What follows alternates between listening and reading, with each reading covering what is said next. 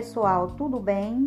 Esse é um podcast produzido pelos discentes dos programas de pós-graduação em Saúde e Sociedade e do programa de pós-graduação multicêntrico em Ciências Fisiológicas da Universidade do Estado do Rio Grande do Norte, UERN.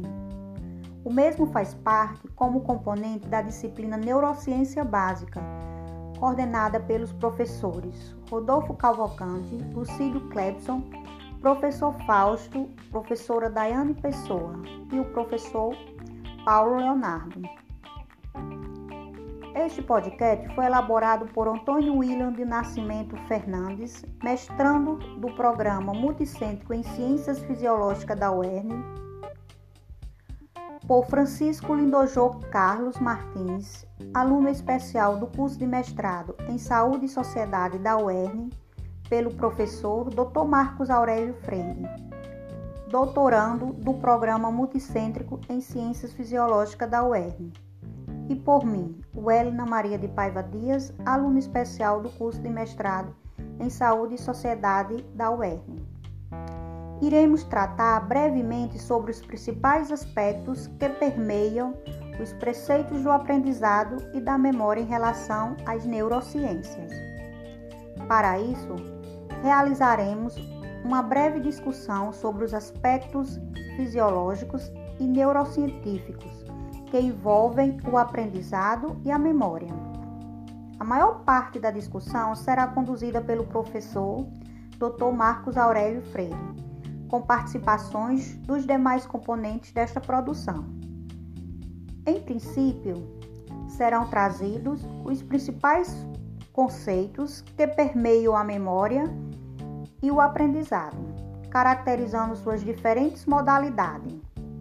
Descrever estruturas cerebrais envolvidas no aspecto da memória, identificar o seu envolvimento no aprendizado. Deste modo, sem mais delongas, vamos começar.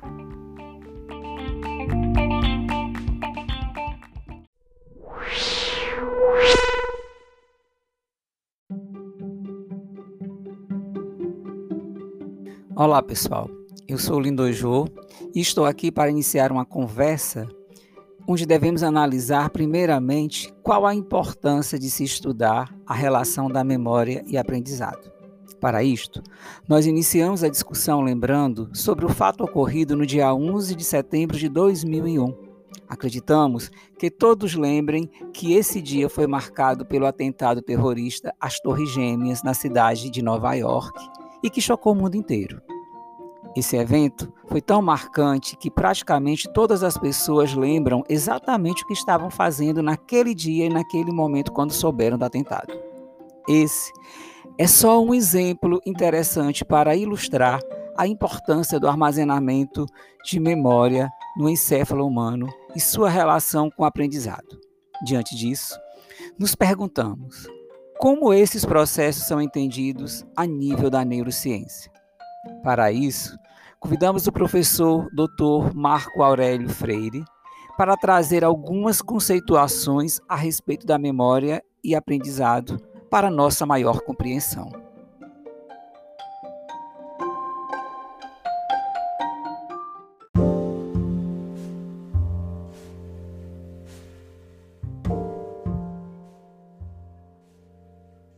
Olá pessoal, saudações. Eu sou o Marco nessa conversa vamos, vamos falar um pouco a respeito de conceitos de aprendizado e memória. Como o Indojo comentou, existem algumas coisas que são difíceis de esquecer. Então, quando você retém algum tipo de informação e consegue puxar de volta, trazer essa informação de volta quando necessário, ou às vezes mesmo sem que queira, no caso de uma memória que, re, que remete você a uma situação de incômodo, chamamos isso memória. Então, memória, de modo mais geral, seria a capacidade que, nós temos de adquirir e armazenar algum tipo de informação, resgatando essa informação em diferentes momentos, de modo consciente ou não. Então vamos tratar também, no transcurso desse podcast, de questões relacionadas ao aprendizado, de modo amplo. Aprendizado seria uma mudança no comportamento que surge a partir de uma determinada experiência. E diversos pesquisadores trouxeram informações substanciais para o campo da memória e também do aprendizado, fazendo com que nós tenhamos um entendimento mínimo que seja a respeito desse fenômeno. É um fenômeno fundamental para a sobrevivência dos animais, nos incluindo, né, incluindo os seres humanos. Hermann Ebbinghaus, Pavlov, Carl Leslie, Donald Hebb, Ivan Esquerdo, todos esses contribuíram com alguma coisa dentro desse campo de aprendizado e memória. São, são conceitos, são condições que estão associadas. O aprendizado decorre da consolidação de uma memória. E também o Eric Kandel, autor do livro conhecido de neurociência, Prêmio Nobel de Fisiologia e Medicina, trouxe uma informação a respeito das bases moleculares da memória, ou o mecanismo associado à consolidação de uma memória. Então, usando um conceito do Ivan Esquerdo, pesquisador argentino radicado no Brasil, aspas, tudo no cérebro funciona através de memória. Caminhamos, falamos e nos comunicamos porque nos lembramos de fazê-lo. O cérebro manda secretar um outro neurotransmissor ou hormônio quando estamos tristes ou alegres ou quando sentimos medo ou prazer, porque se recorda de fazê-lo. Então, esse é o princípio da memória. O estabelecimento de, de, de algo que pode ser resgatado depois. Com isso, definimos o nosso próprio comportamento. Como uma curiosidade, até muito pouco tempo, imaginava-se que o cérebro, após completado o desenvolvimento, era incapaz de se modificar, principalmente em relação aos neurônios. Isso constituía um dos dogmas da neurociência. Os neurônios não se reproduzem ou sofrem mudanças significativas.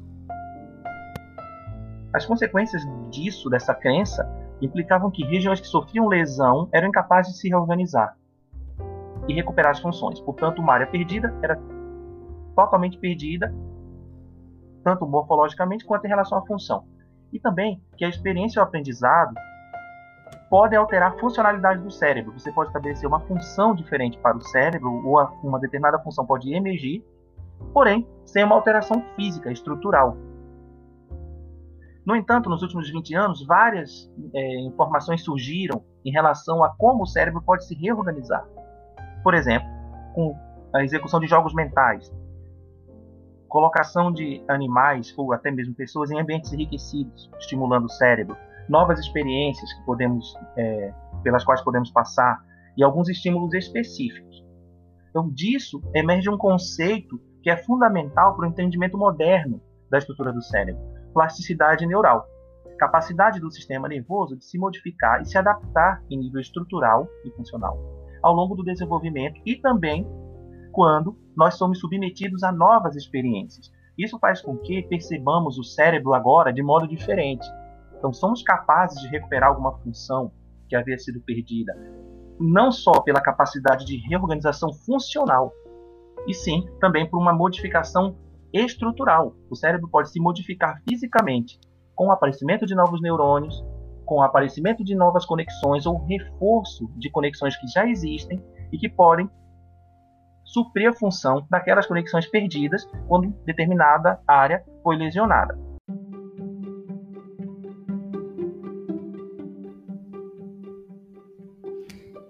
Compreendido, professor. E em relação ao cérebro?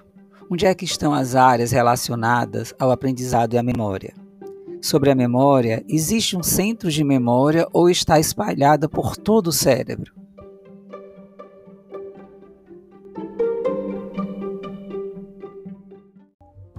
Então, quando observamos o cérebro como um todo, né, onde, estão a, onde estão as áreas relacionadas ao aprendizado e à memória? Como o Lindojo comentou, é, sobre a memória, existe um centro da memória ou ela está espalhada pelo cérebro inteiro? Isso é uma questão que, que suscitava dúvidas em relação a como definir a memória. Existe uma localização específica e ela fica restrita a essa localização? Ou essa memória é gerada em algum lugar e é espalhada para outro local? Alguns estudos trazem informações importantes sobre isso. Um deles é o estudo do Carl Lashley. O estudo de Lashley se baseava em lesão. Então, quando determinada área era lesionada, o animal perdia a capacidade, segundo ele, de estabelecer uma memória. Sabemos que não é bem isso. Porque se eu fizer, se for feita uma lesão no córtex visual, não significa que o animal perdeu a memória. Não significa que quando colocado em um labirinto, ele não consegue chegar ao final do labirinto porque ele esqueceu do caminho, e sim, talvez porque ele não consegue enxergar o caminho. Então, o princípio da memória está espalhada não está completamente errado, mas o, o que leva a isso, segundo a conclusão de Leslie, não era bem correta. Então, para ele, várias áreas corticais têm contribuição similar na questão da memória.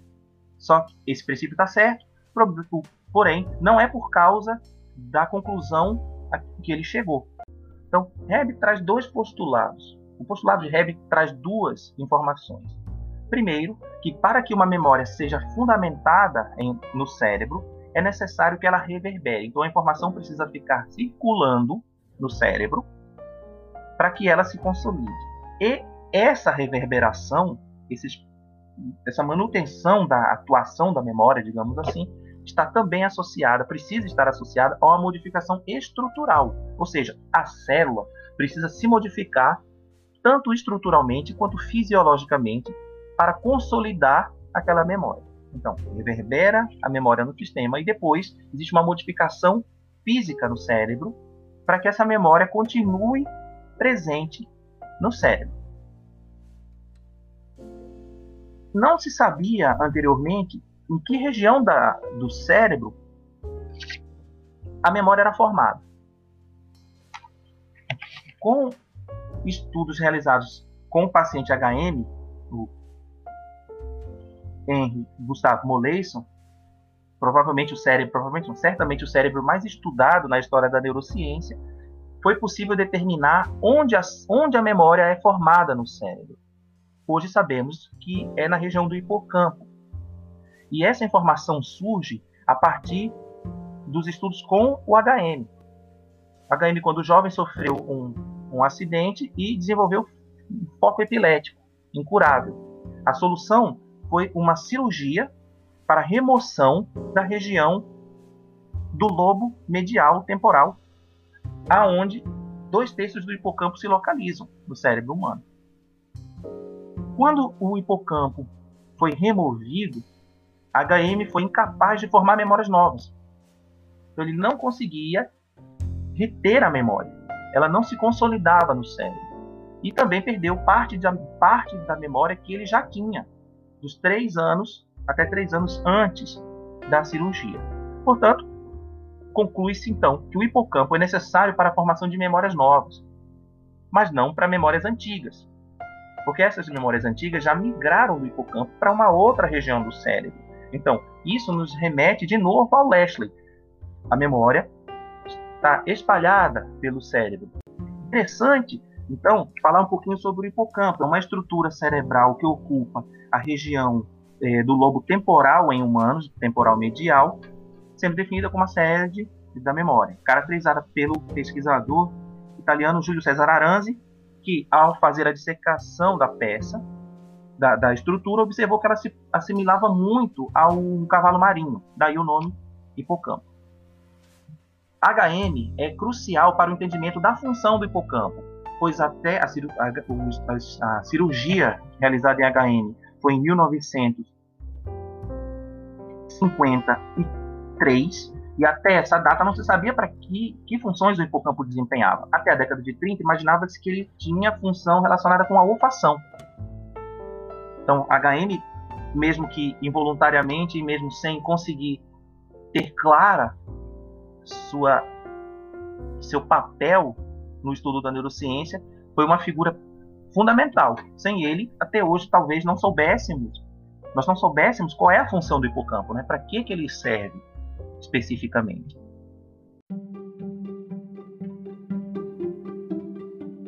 Quando falamos em nível de neurociências, muitos já ouviram falar que existem diversos tipos de memória. Inclusive, já se ouviu falar que existem memórias de curto prazo e memória de longo prazo. A respeito desses tipos de memória e sua natureza, o que poderia ser inferido, professor?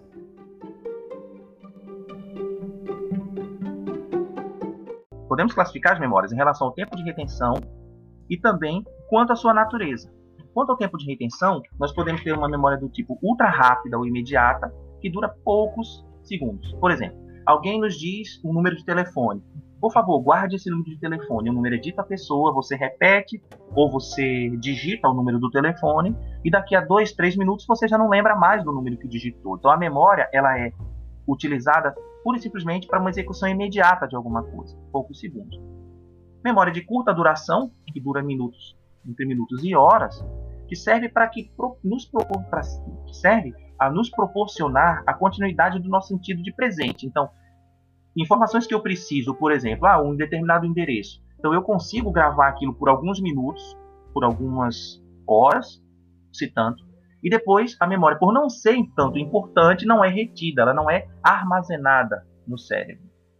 E a memória de longa duração, que são aquelas que persistem por longos períodos, semanas, meses e anos. Por exemplo, informações que nós estudamos, que aprendemos no nosso ensino fundamental, até hoje nós retemos. Por exemplo, a, como fazer o cálculo de uma raiz quadrada. Então, essa informação ficou consolidada no nosso cérebro e agora nós podemos evocá-la em caso de necessidade, podemos resgatar essa memória. Então, uma memória dita de longa duração. E podemos classificar as memórias também quanto à sua natureza, em dois tipos.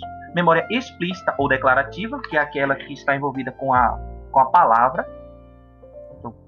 Alguma coisa que quando você é perguntado, você fala sobre aquilo, resgata uma memória e fala, daí o nome declarativa, que pode ser daí o nome declarativo, e pode ser dividida em episódica e semântica. O que, que seria então caso nos fosse perguntado, uma memória do tipo episódica. É aquela memória que está relacionada a eventos que têm data. Então, que existe uma avaliação, uma, um envolvimento temporal. Por exemplo, é a memória episódica que nos permite relembrar dos atentados de 11 de setembro, ou permite que nós, como já falado né, no começo do podcast, o ataque terrorista às Torres Gêmeas eh, em Nova York. Então, apenas ao citarmos o 11 de setembro, a data 11 de setembro, é possível resgatarmos um evento associado àquela data. Então, está relacionado a um episódio no tempo. E também uma memória do tipo semântica, explícita semântica, que envolve conceitos atemporais. Por exemplo, sabemos que Leonardo da Vinci foi um pintor. Roma é a capital da Itália. Ou que Einstein criou a teoria da relatividade. Ou, caso nos seja perguntado, sabemos é, dizer o que é o teorema de Pitágoras, por exemplo. A ao quadrado é igual a b ao quadrado mais c ao quadrado. Sabemos a fórmula. Então, temos a informação que pode ser resgatada a qualquer tempo. E temos também a memória do tipo implícita, que é não declarativa, não é, é resgatada, não é proferida, não é usar, não, necessitamos usar palavras para descrever. Por exemplo, a memória do tipo de uma memória de trabalho, que está relacionada com a capacidade de atenção, de concentração. Por exemplo, eu posso, para executar uma tarefa, resgatar a memória de trabalho, principalmente localizada principalmente no córtex frontal, na região envolvida muito mais com a tomada de decisão. Memória de procedimento é aquela memória relacionada ao aprendizado de habilidades, por exemplo, andar de bicicleta. Então, por isso que se diz muito que quem aprende a andar de bicicleta não mais esquece. Você pode ficar muito tempo sem andar de bicicleta, mas ao subir uma bicicleta e iniciar o movimento de pedalar, automaticamente você já consegue se equilibrar na bicicleta e andar. Essa memória é chamada de memória de procedimento, é uma memória mais motora, está envolvida principalmente com o cerebelo. O cerebelo guarda um circuito de memória que permite com que executemos determinada atividade motora sem que tenhamos que pensar sobre aquilo. Então, quando você senta numa bicicleta e começa a pedalar, você não pensa no movimento que você tem que executar. A memória já existe e ela é provocada pela necessidade de você pedalar e não cair da bicicleta, e aí você consegue executar o movimento normal. Então, isso é uma memória de procedimento. E uma memória de associação. O que é uma memória de associação? O que seria isso? é uma memória relacionada a algum tipo de resposta comportamental, em geral. Por exemplo, quando você imagina determinado alimento, automaticamente você já começa a salivar. Então você associa aquela lembrança a um sabor de algum alimento que você goste. Ou se você se, se é, lembra de alguma coisa associada a algo amargo ou azedo, dependendo do sabor que você prefira, aquilo pode gerar um sentimento de repulsa. E aí você faz a associação entre aquilo que você relembrou e um sabor ruim do alimento. É uma memória do tipo associativo. E dentro desse processo de memória, a consolidação se dá em nível molecular. Então, já vimos aqui rapidamente o que é memória, conceito básico de aprendizado, quais foram os pesquisadores que trouxeram a informação a respeito da memória de modo bem genérico, né? E também os tipos de memória. Mas como é que essa memória se forma? É, fisiologicamente, bioquimicamente, estruturalmente, como é que ela se forma? Um conceito básico em relação à memória é da LTP, potenciação de longa duração, ou long term depression em inglês. Essa potenciação de longa duração aumenta a eficiência da sinapse. Então, quando determinada memória vai sendo consolidada, existem modificações bioquímicas que levam, por exemplo, ao aumento da liberação de neurotransmissores. Então, quando determinado estímulo é reapresentado sucessivamente, aquela sinapse aumenta sua eficácia. Então, em determinado momento, um, um, um, estímulo leve já é capaz de desencadear o processo que resulta na evocação daquela memória, justamente porque existiu uma mudança bioquímica, uma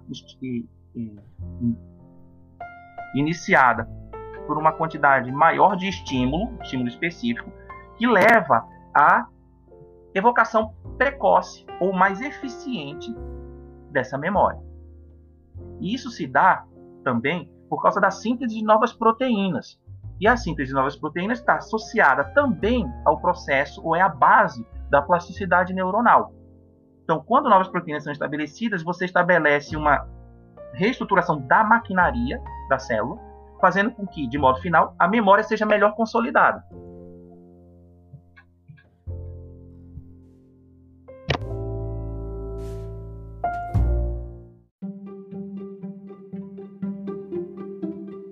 Excelente as contribuições do professor Marco. Mas eu gostaria de perguntar ao William as implicações patológicas que perturbam as funções de aprendizado e memória. Muitas doenças, sejam elas degenerativas ou não, podem induzir afetar a área do processamento de memória. Dentre estas, podemos destacar a doença de Alzheimer. E nessa questão, gostaria que o William trouxesse algumas breves considerações sobre a patologia da doença de Alzheimer e seus principais aspectos.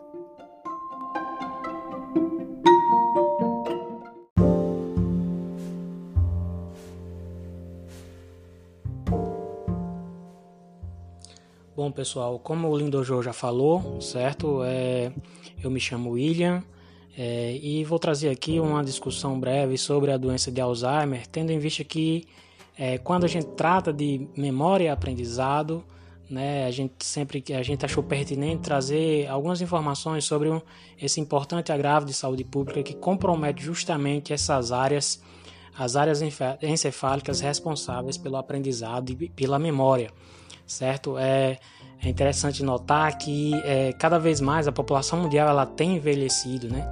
Existem dados que indicam que em 2050 cerca de 25% da população mundial será composta de pessoas idosas e essas, essa população geralmente é a mais acometida pela doença.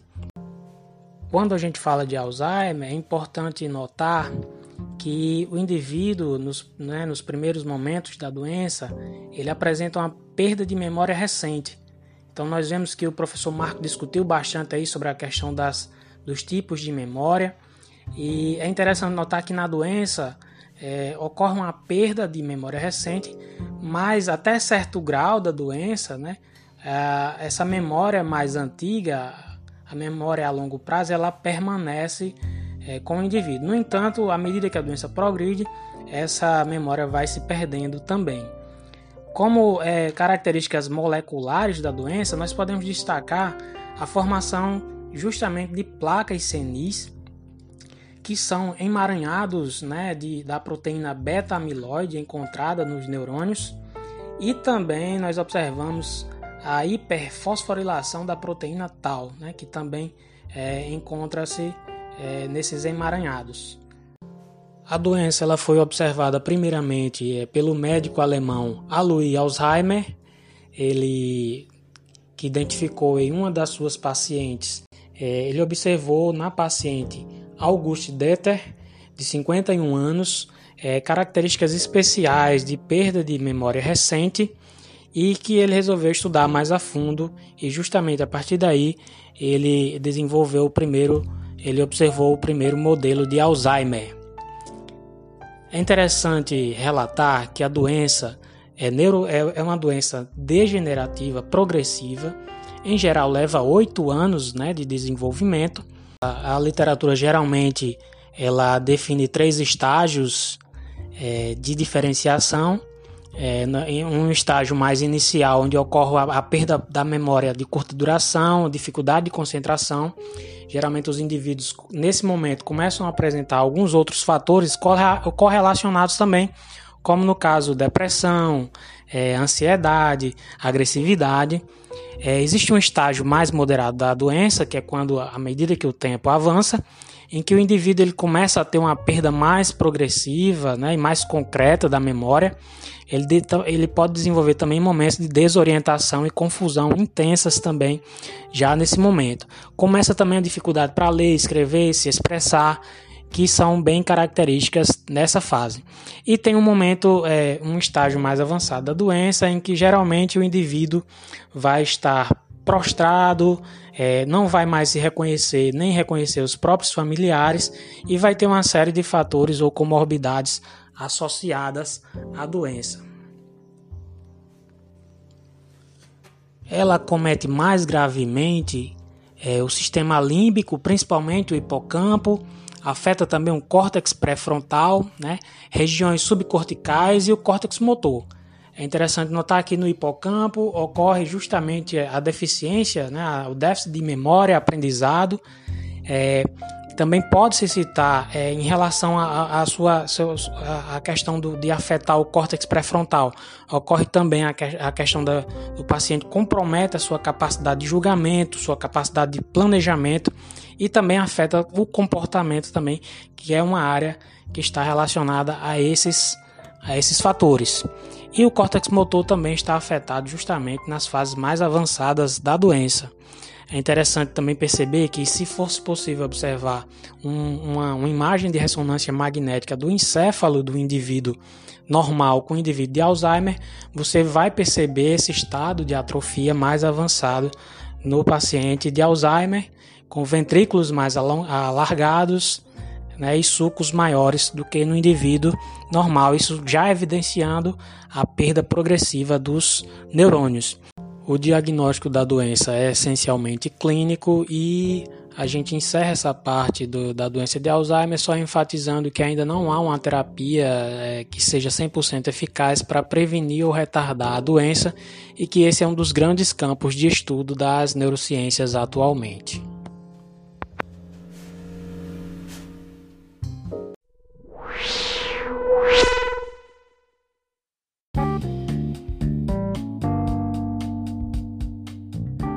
Chegamos ao final do nosso podcast, agradecendo as contribuições do professor Marco e de William, trazendo as referências utilizadas.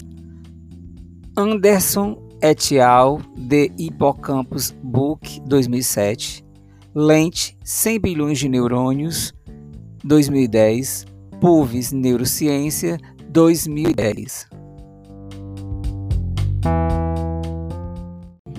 Esse podcast foi produzido por William, Marco, Lindojo e Elina.